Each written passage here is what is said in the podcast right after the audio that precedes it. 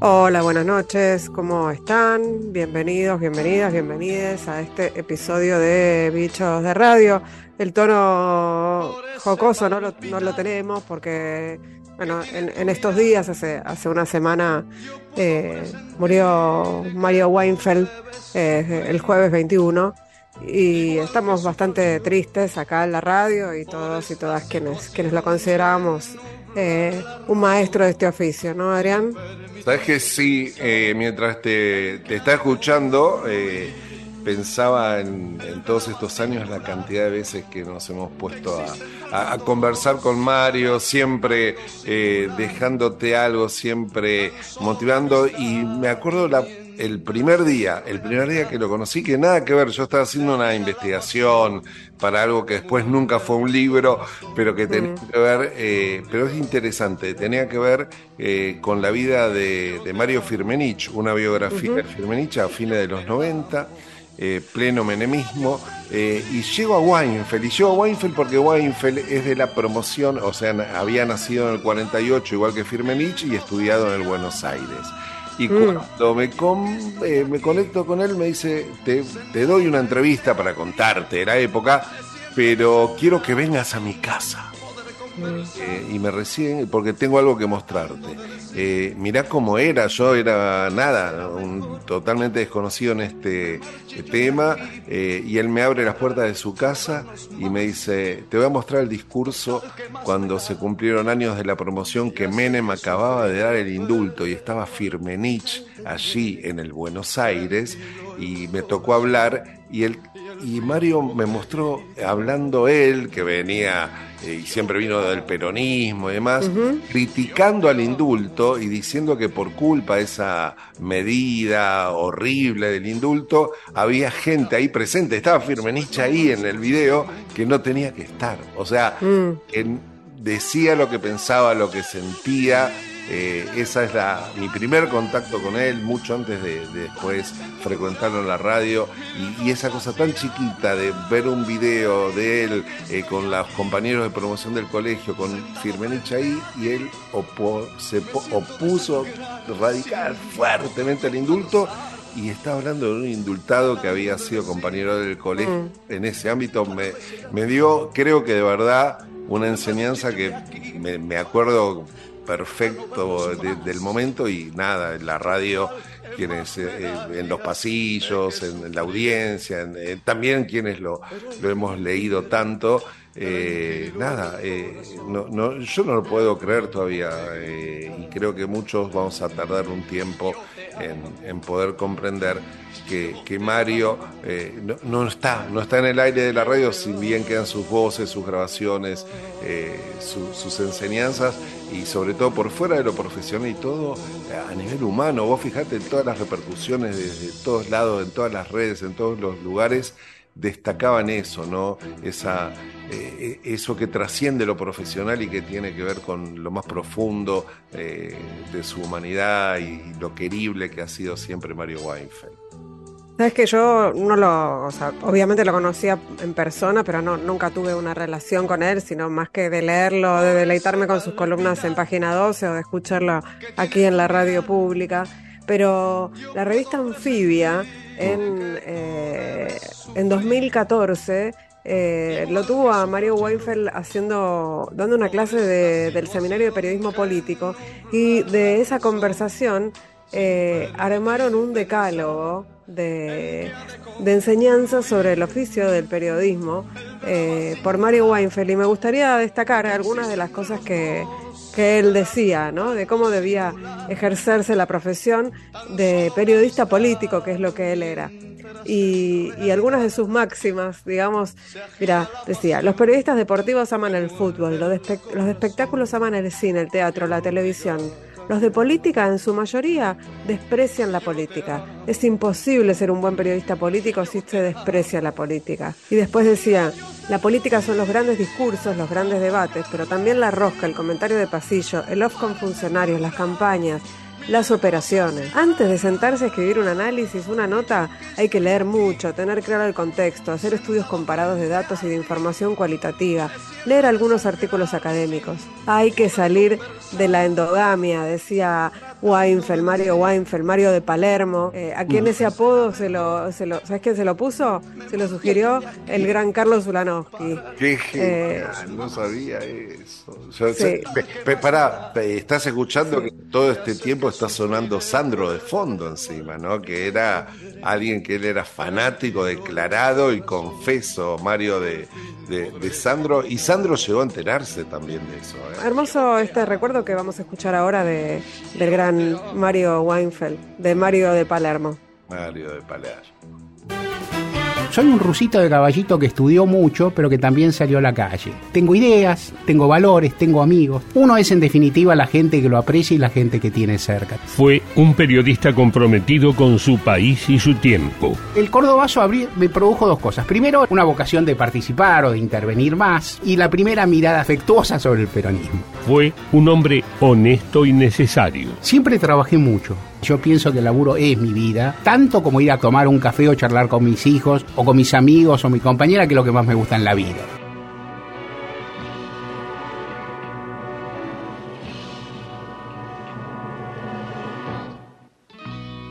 Te propongo disfrutar de una mañana caminando de mi mano, una flor en tu ventana o que algún violín gitano nos regale con su voz. Te propongo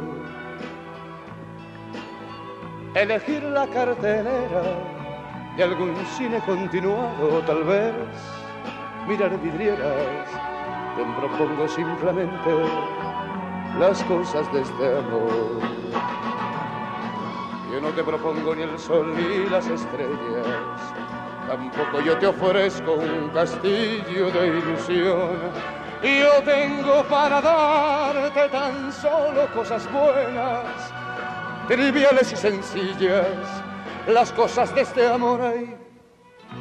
Te propongo ni el sol ni las estrellas, tampoco yo te ofrezco un castillo de ilusión. Yo tengo para darte tan solo cosas buenas triviales y sencillas, las cosas de este amor ahí. Continuamos con Bichos de Radio.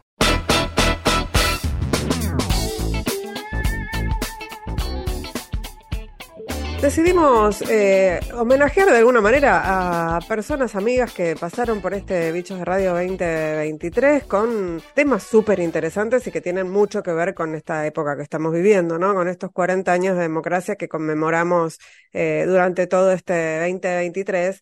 Y la primera a la que vamos a escuchar tiene que ver con, eh, es una amiga, la verdad, una amiga mía y además una eh, conductora de radio, entre otras cosas, que se llama Marina Biuso, muy conocida, eh, y que conduce hoy Random, un programa fuera de agenda en Radio Ciudad, pero para lo que la convocamos en Bichos de Radio fue por el estreno de 1983, el año en el que recuperamos la democracia, que es un podcast documental en el que eh, nos invitan a recorrer los 12 meses del año bisagra de la historia argentina, o sea, el 83.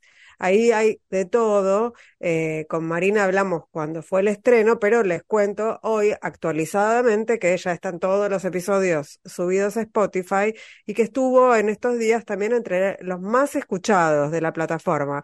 Llegó al número 11, así que imagínense si está bueno este podcast 1983, el año que recuperamos la democracia, algo sobre lo que estuvimos hablando con Marina Biuso hace unos mesecitos nada más. Voces y protagonistas de la historia. Adrián Corol e Ingrid Beck son bichos de radio.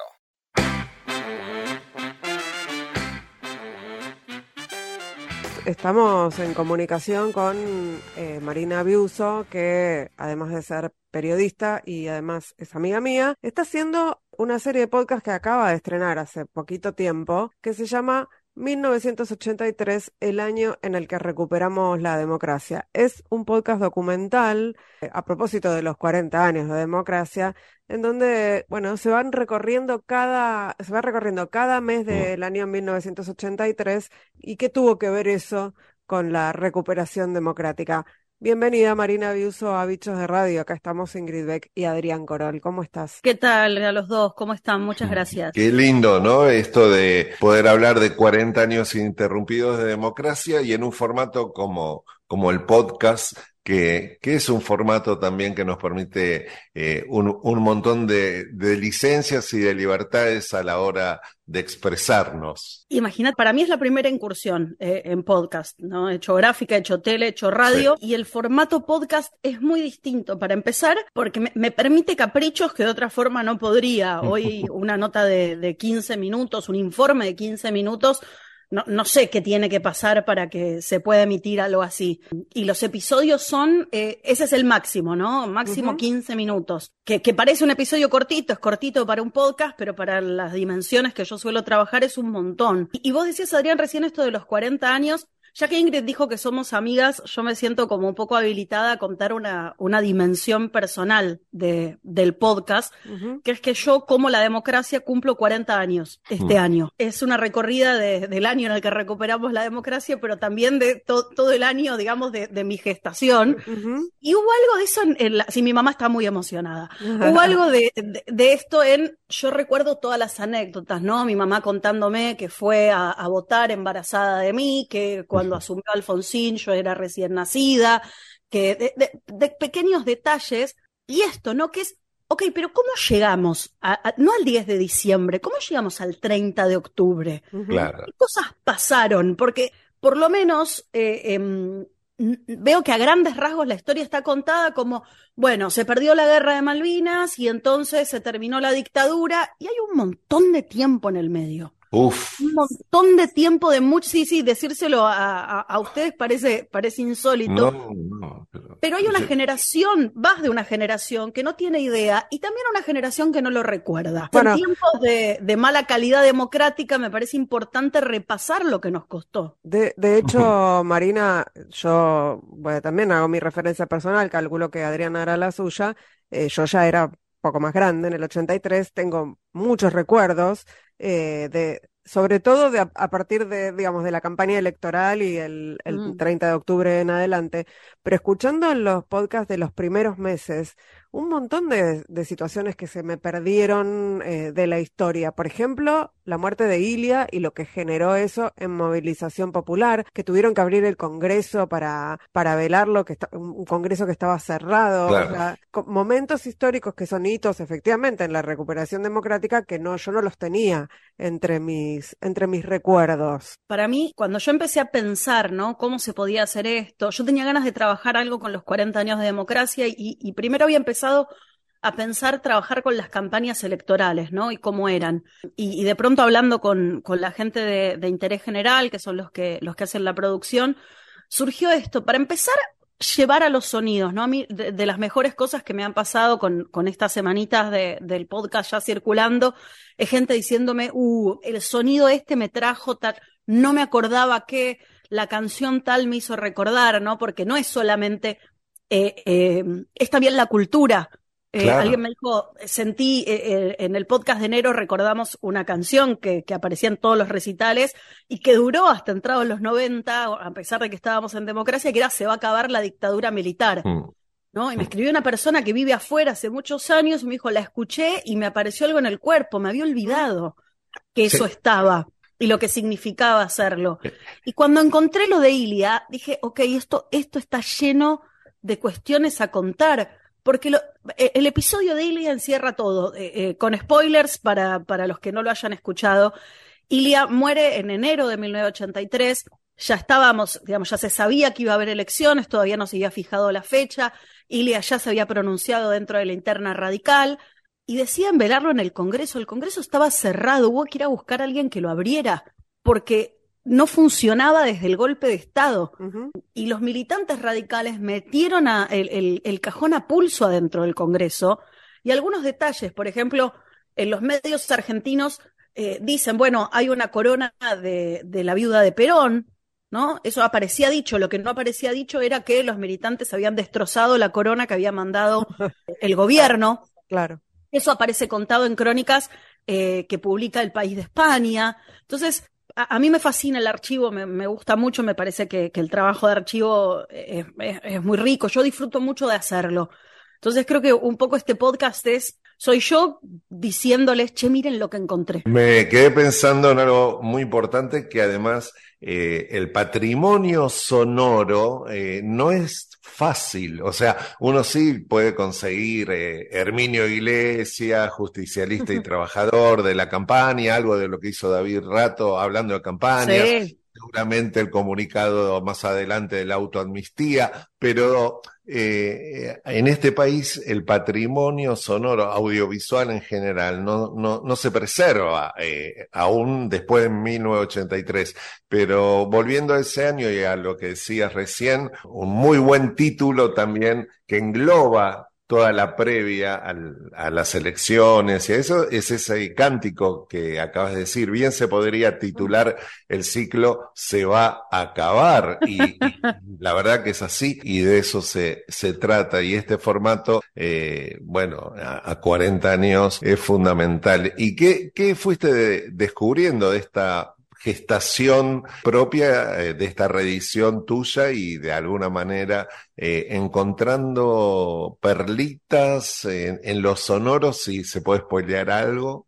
No, se puede spoiler. Mira, lo, lo, bueno es que, es que no hay spoiler, porque esto ya pasó y lo vivimos todos y es un ejercicio de memoria. Y yo creo además que todos los spoilers, más que spoilers acá son teasers, son vení que, vení que vas a escuchar esto, vení que, que, esto está buenísimo. A mí me sorprendió mm, algunos registros que, que, encontré de Nicolaides, ¿no? De la tensión que había entre ejército y gobierno, que hasta ahora el ejército era el gobierno y de pronto Viñón era, era ejército, pero era un híbrido. Saber, por ejemplo, que ya había lugar para las denuncias. Vos decías esto de, de, la de la autoamnistía, y antes de eso, eh, en, el, en el episodio de, de abril, es que se presenta una cosa que se llama una suerte como el informe final sobre los desaparecidos, que es como la dictadura, como si dijeran vamos a rendir cuentas, pero no se imaginan lo floja que esa cuenta era, era una cuenta de almacén, digamos, básicamente no daba cuenta de nada. Tenía un detalle que yo no, no, no recordaba y me, me pareció terrible lo cínico que era, que le dicen a las familias de, los desaparecidos, digamos, a las familias de quienes no estuvieran ubicados a ese momento,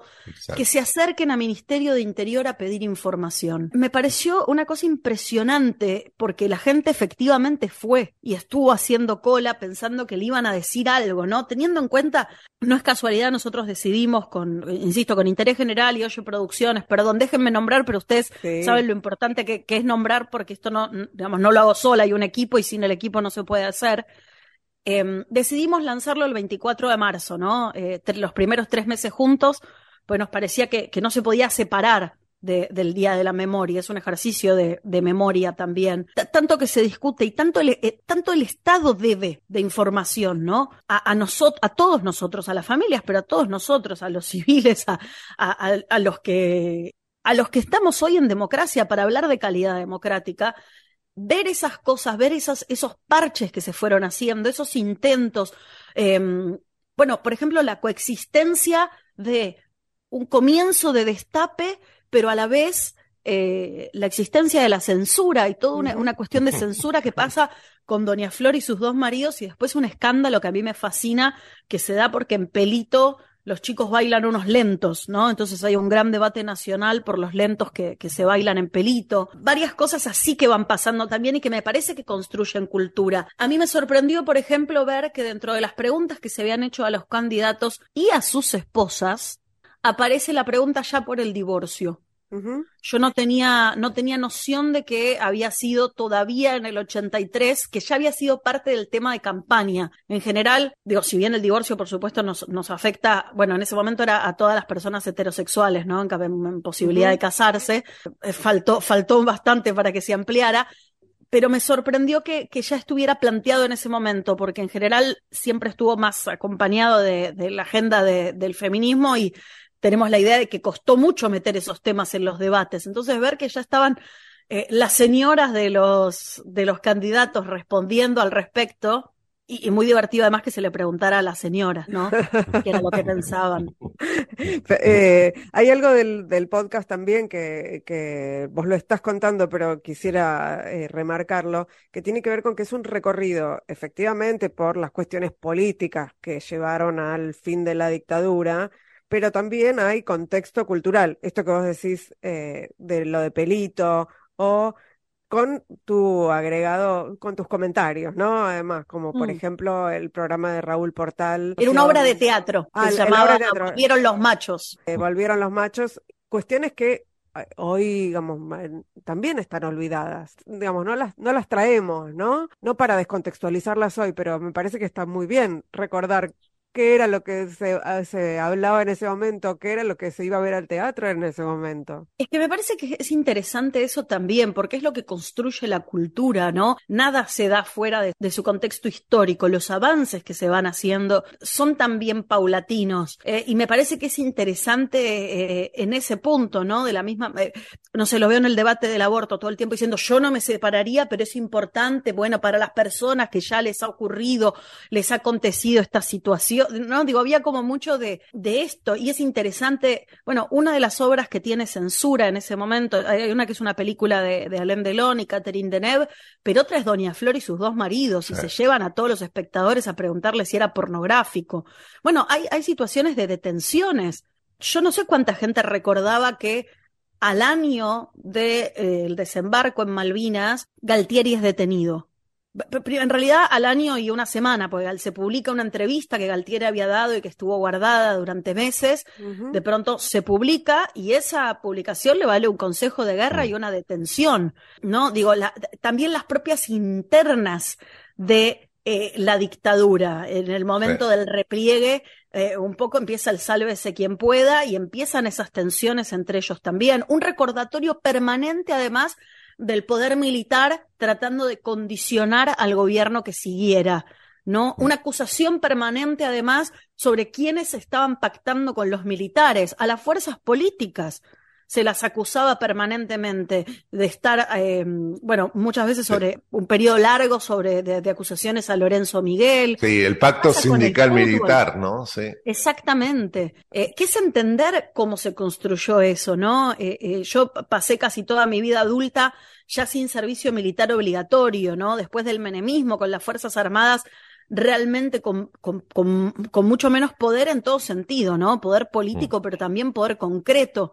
Y es bastante interesante ver cómo se dio ese proceso, cómo además, y esto duró muchos años, ¿no? Yo estoy, yo estoy parada en el 83, pero yo pensaba, eh, cuando fue el, el 24 de marzo, ¿no? En el Día de la Memoria, mis primeros recuerdos de 24 de marzo, que son de mediados de los 90, son casi de los 20 años, del 96, y era algo reciente, porque en realidad la dictadura es todavía algo reciente, ¿no? Digo, la- las, consecuencias de la dictadura están entre nosotros. Hay, hay personas que todavía no han recuperado su identidad, hay familias que todavía no han recuperado a, sus muertos, que no, no tienen claro qué es lo que pasó. Hay personas de, de cuarenta y pico cuyos padres fueron brutalmente torturados, chicos que, que vivieron el exilio siendo muy jóvenes y que tienen secuelas de eso también. Entonces me, me parecía eh, importante ver cómo se empezó a tejer esa, esa democracia y de alguna manera lo fuerte en un sentido, pero lo débil en otro, que era la democracia el 10 de diciembre de 1983, que además estuvo por no ser 1983. La intención original de la dictadura, más allá de quedarse para siempre, por supuesto, pero el traspaso de mando iba a ser recién en el 84. sí. No llegaron, no aguantaron. Yo creo que mucha gente no lo recuerda. La fecha, 10 de diciembre, la eligió Alfonsín. La termina no, eligiendo no- Alfonsín. No, no, no me acordaba de todo eso. Marina, ¿dónde, dónde se puede escuchar tu podcast? Está en Spotify eh, y el- en, en el canal de interés general y en el canal que se llama 1983, el año que recuperamos la democracia. Lo digo todo completo porque hay algunos otros proyectos eh, que, que con, con nombre parecido que están muy bien. Me parece que, que es el año bisagra de la historia argentina y, y me parece que mientras más personas lo estemos revisando y visitando, más interesante y más rico puede ser lo que, lo que salga de ahí, ¿no? Yo lo que hago es no, no hay entrevistas, no van a encontrar entrevistas, no van a encontrar reflexiones desde ahora. Lo que trato es de meterme ahí, eh, ¿no? Y, y aparece el fútbol también, aparece la música, eh, las publicidades, los consumos, básicamente la cultura. Y, y en qué contexto recuperamos la democracia. Eh, quiero hacer una pregunta más, eh, pero, que, pero que no tiene que ver con el podcast. Vos conducís un programa en Radio Ciudad que se Sí. llama Random los domingos, ¿no? A las Sí. nueve de la noche, ¿es así? Nueve de la noche, exactamente. Bueno, y me queda entonces la última pregunta que le hacemos en general a nuestras invitadas y nuestros invitados, y es, ¿cuál es tu relación con la radio? Uh, em, es que para mí la radio es, mira, yo sé que quiero ser periodista desde que soy muy, muy, muy chiquitita. Y siempre digo que mi primera escuela periodística fue el pool en el que iba a la escuela. Yo no vivía cerca de la escuela, entonces éramos cinco familias que se turnaban y los lunes le tocaba una familia, los martes le tocaba otra, los miércoles y así. Y cada familia escuchaba una radio distinta. Y a mí me encantaba, y, y algunas me las acuerdo. Quién escuchaba, por ejemplo, los miércoles a la mañana, Tito Mándelo, aunque me buscaba más temprano que todos los demás, escuchaba a Magdalena. Entonces yo ya tenía la cortina y sabía que era miércoles, sabía más o menos qué hora era. Eh, y yo, yo era muy chiquita. Y recuerdo de ir entrenando el oído y de ir disfrutando de eso, de tener distintas radios que tenían distintos rituales. Con lo cual, imagínate, para mí eso es, es indivisible. Eh, es el reloj, es el pulso la radio. Marina Biuso, vamos a escuchar todos los capítulos de 1983. Muchas gracias por haber, eh, haber te- estado este ratito con, con Adrián y conmigo. Muchas gracias, Adrián, y muchas gracias, Ingrid. eh. Muchas gracias, de verdad. Es muy lindo poder hablar y poder hablar en estos términos así. Nos escapamos ahora un ratito a escuchar un fragmento de 1983, el año que recuperamos la democracia. Dale. El año en el que recuperamos la democracia. Un podcast con la producción de Interés General y la edición de Oye Producciones.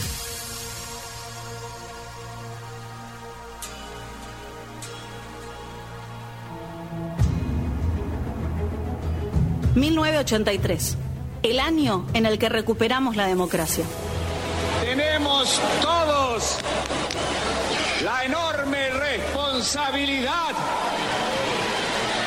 de asegurar hoy y para los tiempos la democracia y el respeto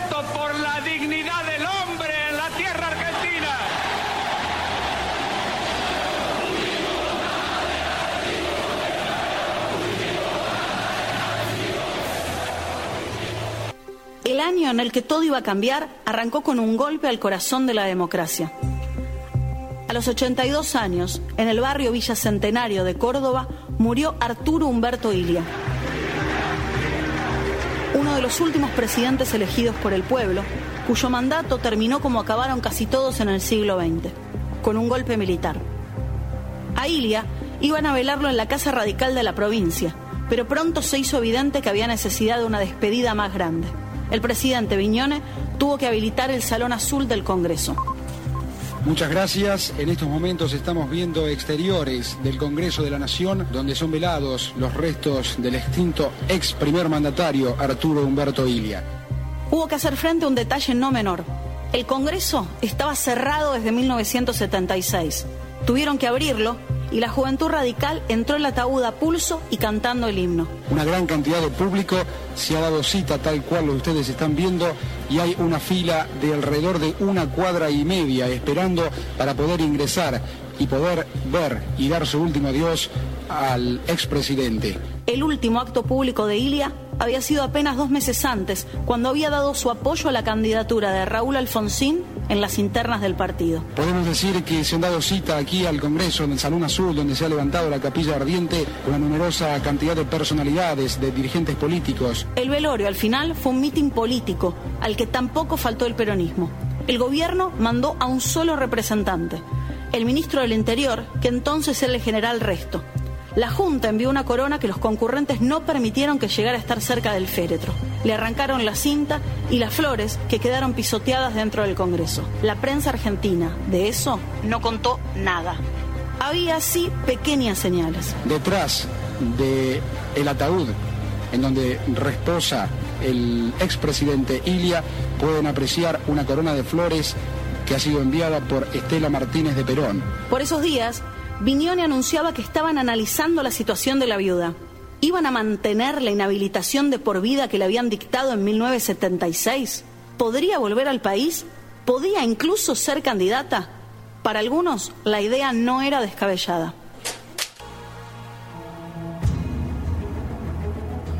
1983, el año en el que recuperamos la democracia. Tenemos. Estás escuchando Bichos de Radio en la radio pública. Adrián Corol, Ingrid Beck, Bichos de Radio por Nacional. Y hablando de, de podcast y hablando de estos 40 años eh, de democracia ininterrumpida en la Argentina, eh, hay una mención especial para el trabajo que ha hecho Telam y que venimos compartiendo, ¿no? Venimos compartiendo ese podcast que es maravilloso también, 40 años, logros y luchas de la democracia argentina. Ahí estuvo trabajando y mucho su creador, Daniel Riera, también amigo de la casa, me acuerdo lo que fue eh, en su momento la, la, entrevista, porque se cuentan hechos realmente importantes, históricos de, uh -huh. de este, de estos 40 años en un contexto de época para que se puedan comprender, ¿viste? Porque por ahí hay cosas que uno ve desde, desde hoy, de hace 30 años, y el contexto eh, te las hace ver distintas o muy acotadas, y es genial el trabajo de Riera y de todo sí. el equipo en este, en este podcast, ¿no? Vos sabés, eh, Adrián, que después de que hicimos la entrevista con Daniel Riera hace unos meses, yo seguí charlando porque con Daniel fuimos compañeros de TEA y demás, y él se acordó, dijo, y no mencionamos que fuimos juntos a cubrir el Viernes Negro de la CGT, mm. aquel de los gases lacrimógenos. De Modar. De Modar. Nos mandaron de TEA a hacer un ejercicio juntos, de ir a cubrir ese, esa marcha que en ese momento no se sabía que iba a haber represión ni, que, ni lo que iba a pasar. Nos volvimos corriendo a TEA y encontramos a nuestros profesores cortando clavos porque por supuesto no había celulares en ese momento, así que no sabían qué había pasado con alumnos y alumnas que habíamos ido a cubrir. Para mí en ese momento fue, me dio miedo, por supuesto, pero fue todo un... Genial.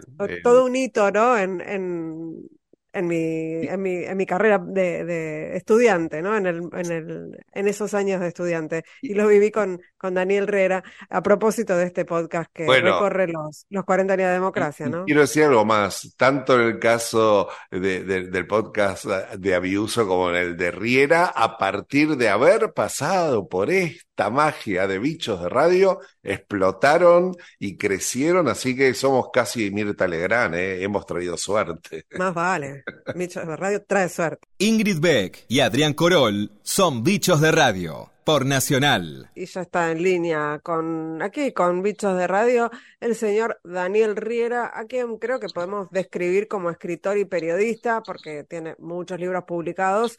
Acaba de publicar uno, de hecho, eh, mm. que se llama Travesuras Nazis en mayo, eh, por eh, e Híbrida Editorial, que es una editorial hermosísima de, de un amigo común.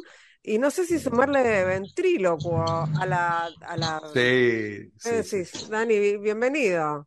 Hola Ingrid, ¿cómo estás? Hola Adrián. Eh, Hola. Bueno, muchas gracias por la bienvenida. Sí, sumarle ventrílocuo. Ventrílocuo bueno. en, en, reposo ahora porque tuve una hernia, me operé, bueno, todas esas cosas que pasan cuando pasas los 50 años, pero este, volveremos.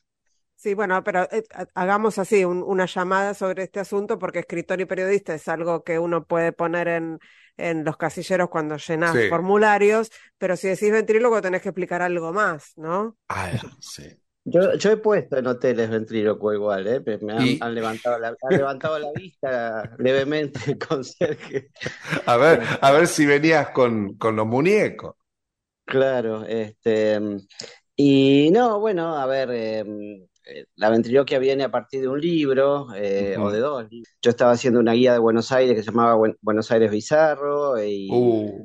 Supe que había un lugar, este, sí. un bar donde paraban los. En San Telmo, en San Telmo no se reunían, sí, sí, sí. Claro, sí. Y, allí fui y le dediqué un capítulo a los ventrílocos argentinos en Buenos Aires Bizarro. Eh, salió el libro, los ventrílocos muy contentos, hubo una rifa, eh, salió mi número y eh, me, me invitaron a, en la cena de fin de año hubo una rifa y salió mi número que era el 30 y el 30 era un muñeco de ventrílocuo que me lo gané yo este, ahí lo llamé Oliverio y entonces ahí surgió la idea de hacer un segundo libro eh, enteramente dedicado a los ventrílocos pero contado desde adentro es decir convertirme yo en ventrílocuo para poder este, eh, saber de qué hablaba cuando hablaba con ellos ¿no? y bueno así fue eh, me acompaña hasta hoy, con bastantes interrupciones, pero, pero sí sigo siendo ventríloco, claro. Yo lo he ido a ver, el espectáculo de Paco y Oliverio, así se llaman, ¿no? Cuando están Sí. en escena. Eh, y es, es muy impresionante y además es muy divertido porque ver eh, lo que no, no es lo que lo que se espera de un espectáculo de ventriloquia, ¿no? Lo que dice el Mm. muñeco no es lo que lo esperable y lo que dice que le da El charla, ¿no?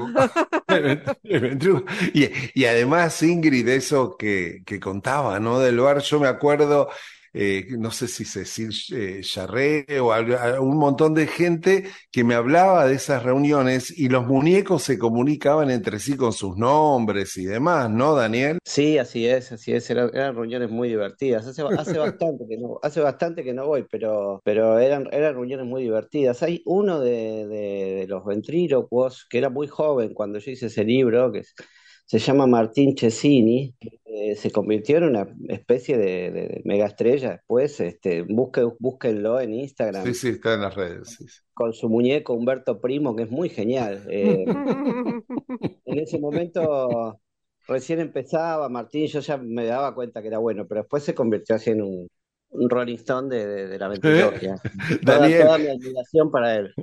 Daniel, ¿y, y en los hoteles pusiste también que sos fanático independiente o hasta ahí llegó? Mira, es que la verdad es que el tiempo me ha hecho más de Lanús. Eh, esa es la ¿Sos verdad. granate? ¿Sos más granate ahora? La, la vida, la vida en Lanús, la, la, tuve, tuve un, tiempo de bigamia, pero, pero nada, se va como, como desplazando más hacia el grana, sí, esa es la verdad. Como, pero como club, eh, bueno, Lanús como institución siempre fue como muy presente a nivel social, en el barrio, tiene una historia, tiene, al igual que, que Independiente en su momento, el, el Lanús de Cooper, el- hay, hay, hay distintos Lanuses, pero el Grana es fuerte, pero Independiente también ha tenido sus épocas de, de figuritas, de, con Santoro, con Pavoni, Bocini, que vos soltó. Corol, no, soltó, soltó, No, ¿no? pero, te- pero sí es un libro espectacular que habla del bocha. No lo dudo, no lo dudo, pero ¿cómo se llama? Nada, el, el- Em, el barrio te va tirando, digamos. En una época iba a ver a Lanús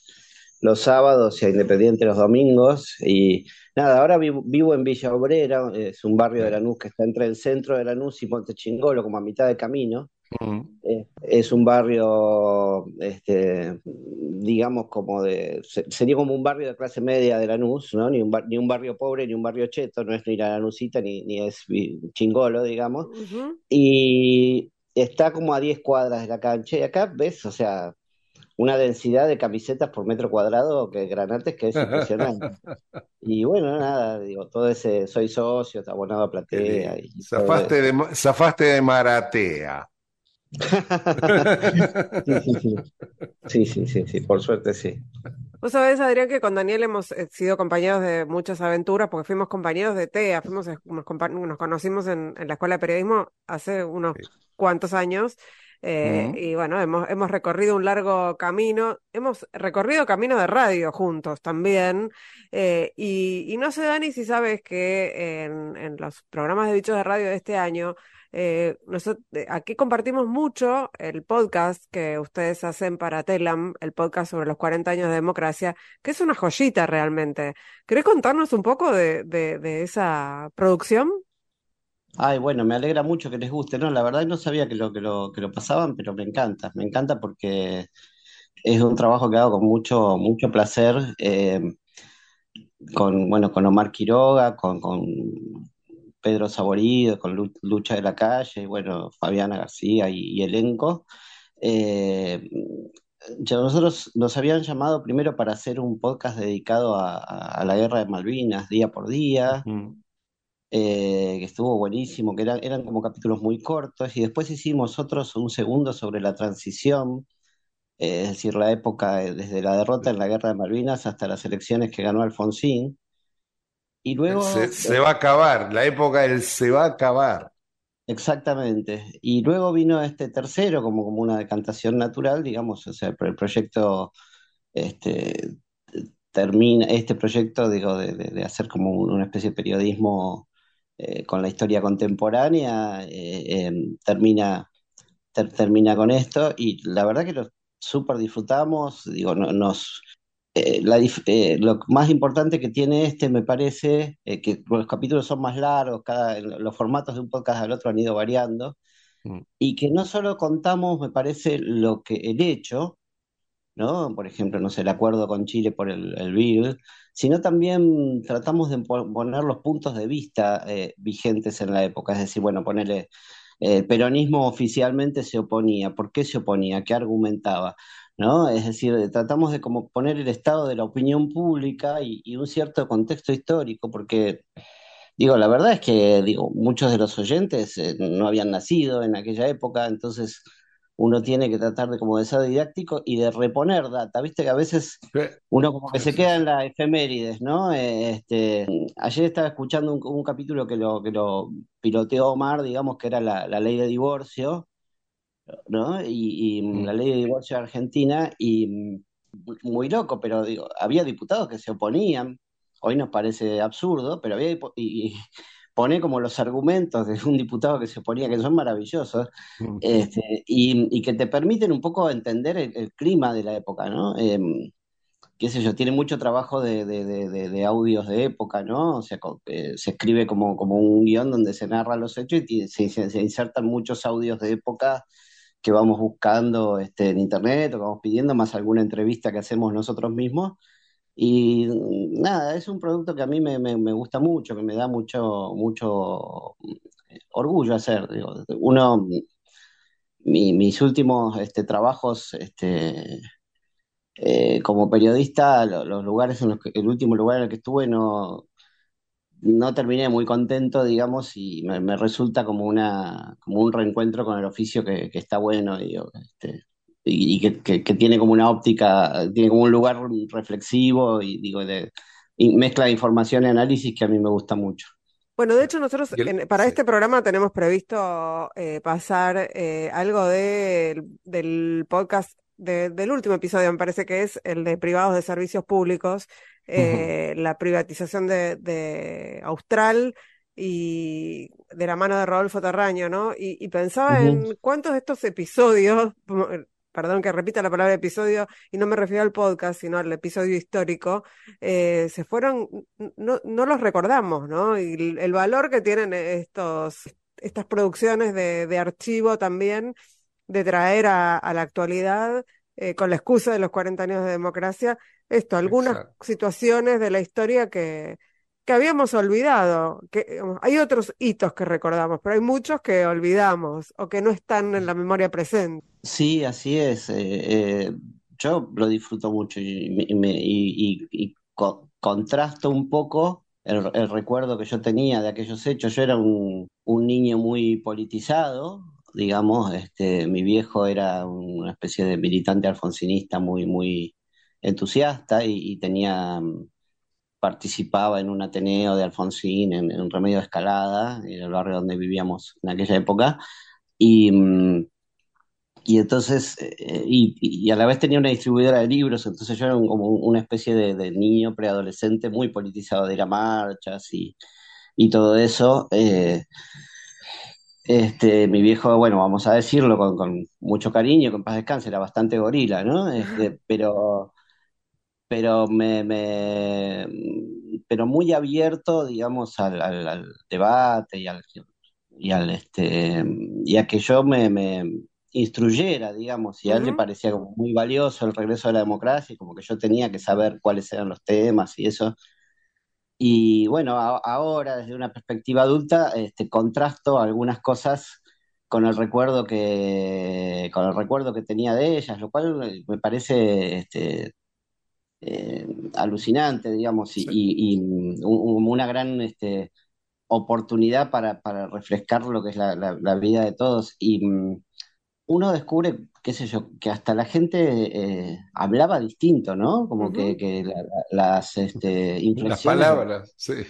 Las palabras que se usaban. Eh, la música, ¿no? la voz era distinta. Te digo algo, Daniel, que no es menor y que es justamente el soporte, ¿no? Que están usando, que es el podcast, que es algo que obviamente eh, viene ya en una tercera generación y, y, tiene otro desarrollo y te permite esto que vos decís, ¿no? El poder reflexionar, escuchar, editar. Creo que en ese equipazo está también el maestro Alejandro Sanz, Yacaré, que es una bestia del sonido. Digo, tenés un ahí un recurso nuevo desde también desde eh, el, el medio podcast. Sí, y así es, exactamente. Este, un, un medio nuevo que yo disfruto mucho y que empecé a cultivar en, en pandemia, que estaba Mm. aburridísimo en mi casa y hacía uno que se llamaba El Largor, de, que estaba, era un, como un podcast de rock que estaba compuesto por canciones eh, que tenían que durar más de seis minutos, ¿no? Era el requisito que. Este, y mm, digamos, sí, me pareció sí, una, un- un- una cosa, una, una maravilla en el sentido de que vos con, con prácticamente nada podés hacer algo, ¿no? Este, que está bueno. Podés hacer un Este, podcast como el de los 40 años de democracia y otro soporífero como el de los seis minutos, ¿no? Ponemos una, un cisne versión adiós sui generis, que era todo un lado. Claro, yo he puesto, qué sé yo, temas de 10, de 23 minutos que me imagino que, que a Ingrid no le gustan. Na- Y, mm, Nada de 23 minutos le gusta. Em, y mm, ¿cómo es? Sí, sí, yo la verdad es que, que disfruto mucho, a- al margen de, de- además de, de estar con, tra- que laburamos en un equipo de gente este, precioso, ¿no? Este, bueno, además eh, Lolo Micucci nos hizo una, una cortina, una especie de House of Cards argentino que está buenísima.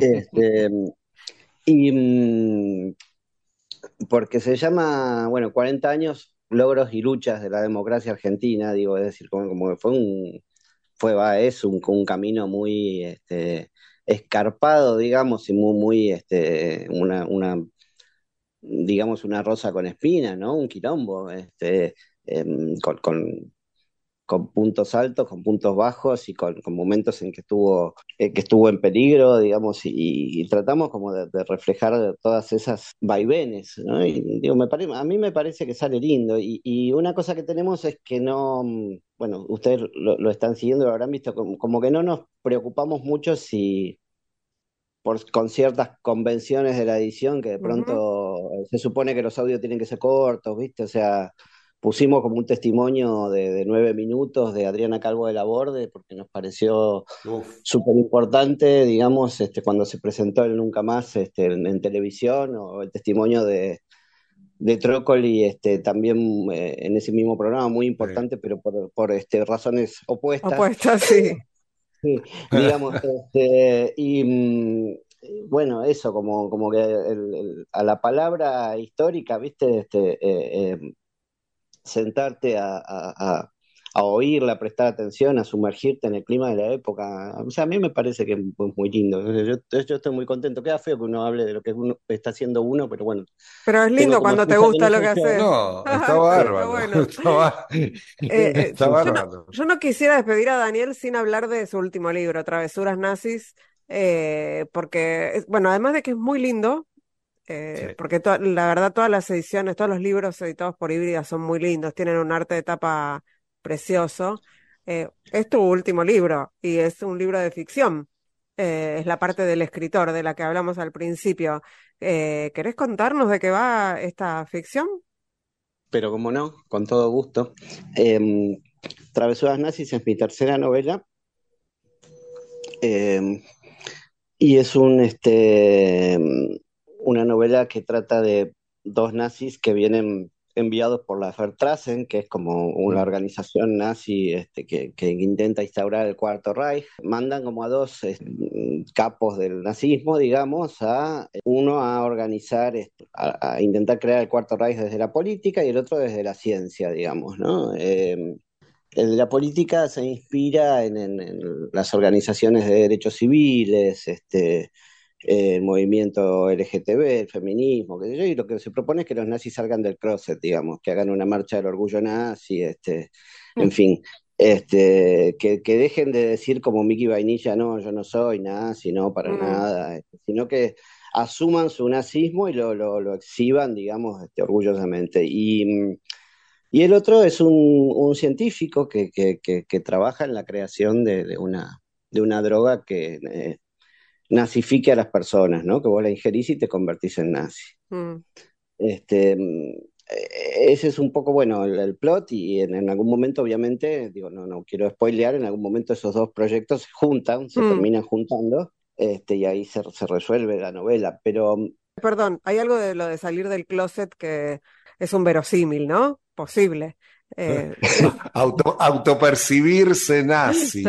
Eh, claro, sí. Hoy, hoy eh, con, con, con, la mirada puesta en, en el futuro, eh, con lo que está pasando en el mundo y con lo que está pasando también en este país, eh, está bueno volver sobre el podcast para que la ficción de, de Dani no, no sea, no deje de ser ficción, ¿no? No, no es tan ficción. Claro, yo la, la, verdad es que no había pensado eh, de manera demasiado en su, sus posibles resonancias y te empecé a escribir la novela en otro, en otro momento uh -huh. de la historia argentina, digamos, hace cinco o seis años. Y después fueron pasando cosas que, que obviamente uno no puede dejar de, de, de observar eh, ciertos este, paralelos y pregu hasta preguntarse a qué, qué monstruo hemos convocado, digamos, si no, no, hemos abierto una caja de Pandora, pero... Uh -huh por ejemplo, no sé, eh, esas células nazis, este, eh, eh, algunas de, del conurbano, donde hay un, este, un almacenero, un señor que tiene una ferretería, etcétera, y donde conversan, digamos, este, sobre, y, sobre básicamente esa, esa, especie de pretensión de trascendencia y que tienen ellos y a la vez esa especie de, de, de, de odio mm, cotidiano, ¿no? Uh -huh. Pensando un poco en el, en el con, con, perdón de los taxistas con onda, pero pensando un poco en el taxismo como, como una etapa previa, ¿no? Al nazismo, ¿no? Eh, me refiero al tipo que va escuchando a Babi, ¿no? Eh, digo, sí. no, no a todos los taxistas, digo, a ese tipo de taxistas, ¿no? Que va escuchando a Babi y que te tira una onda, ¿no? Como sí. te dice, ¿qué? ¿Viste? Como para sí. ver si vos... A ver si vos sos igual de facho que él. Claro, exactamente. Eh, digo, y en esos tipos y en esa búsqueda, después, después de pronto aparece, ¿viste? Un, un infradotado que le pone una pistola en la cabeza a Cristina, este, y que es un seguidor de un nazi esotérico de, de Rosario, ¿viste? Vos decís, uh, la mierda, ¿viste? Este, o, bueno, y, y la exnovia que decía que quería ser como San Martín, ¿viste? Que tenían como esa, esa especie de pretensión de trascendencia del imbécil, ¿viste? Este, que, sí. que, eh, nada, Del imbécil no nazi, porque hay imbéciles que no son nazis y tienen otras pretensiones de claro, trascendencia. Claro. Este, y um, sí, a mí me, me, me, impresionaron, digamos, para. Me impresionaron para mal, digamos, ciertas eh, coincidencias este, con, con, con, hechos de la, de la vida real o algunas ma maneras de, de, de, acercamiento de, de Ramulan, digamos, el, el uh -huh. líder de esta rama política, bueno, con un señor al que no voy a, a, a nombrar, no. que, que, felizmente ahora está bajando en, la, en las encuestas, ¿no? Pero, eh, es decir, eh, hubo como, como una serie de, coincidencias no previstas, pero que yo supongo que mm, me parece que, eh, los escritores escribimos en una mm, época, digamos, este, y, nada, tenemos una cierta sensibilidad que nos pone en registro con ella y, y escribamos sobre lo que escribamos, no, no, podemos evitarlo, ¿no? Me parece que hay algo de... Uh -huh. Hay una antena, hay está la antena. Sí, está la sí, antena. sí exacta, exactamente, es, esa antena de la que hablaba claro. de la que hablaba el amigo García. Este, me parece que, que sucede algo así y bueno, a veces, como en este caso, es, es, es inquietante. Yo no, no tenía una pretensión, ni, ni, nunca la tengo cuando escribo ficción, ni, ni pedagógica, ni, ni, ni de decir, bueno, para que vos reflexiones sobre tal cosa, tal, pero bueno, digo, e, e, ese efecto de sentido eh, es probable que se termine produciendo. ¿no? Daniel Riera, sí. ha sido un placer hablar con vos, aunque sea por radio, porque hace mucho que no hablamos eh, fuera de aire, eh, pero bueno, nos hemos puesto al día. Muchísimas uh -huh. gracias por este rato con Bichos de Radio. Así es. Bueno, muchísimas gracias, muchísimas gracias a ustedes. Para mí también ha sido un placer y esperemos que para los oyentes y las oyentas también. Seguramente. Así nos será. vamos, uh nos vamos escuchando sí. el podcast, ¿no? Uh, nos vamos sí, escuchando claro. el podcast sobre la privatización eh, de Austral. 40 años. Logros y luchas de la democracia argentina. 40 años. Desde que la telefonía comenzó en nuestro país, en 1881, gracias a los servicios de la United River Plate Telephone Company, también conocida como la Unión Telefónica, cosechó adeptos sin descanso. En medio siglo se instalaron en el país unos 600.000 aparatos. En 1948, el sistema fue nacionalizado y lo que estaba entonces en manos de la norteamericana ITT pasó al Ministerio de Comunicaciones. Podés escucharnos por telam.com.ar y seguirnos por Spotify. Nos vamos, nos vamos, nos vamos. Sí, nos vamos y volvemos, pero volvemos, volvemos, para, volvemos el próximo viernes, volvemos el próximo viernes. Octubre, octubre. Octubre, no se pongan de que no les dé nervio, que volvemos con este equipazo que hacemos bicho de radio en la producción Silvana Avellaneda, Marianela Cantelme y Eric Domerg, en la web y en las redes Martín Bibiloni, la edición de audios la hace Ingesta. Si nos llegan a extrañar un poquito, saben que nuestros programas están colgados ahí en la web de Radio Nacional y también en el canal de Radio Nacional de Spotify. Así que ahí también nos pueden escuchar si durante la semana tienen un poco de saudade. Eh, Corol, hasta la próxima. Hasta el mes que viene, porque esto ha sido Bichos de Radio apenas un programa de radio. Solo devo restare per finire un lavoro, perché al raffreddore c'è qualcosa di molto facile che io posso fare, accendere la radio e mettermi a ascoltare. Amo la radio perché arriva dalla gente entra nelle case ci parla direttamente. Se una radio è libera, ma libera veramente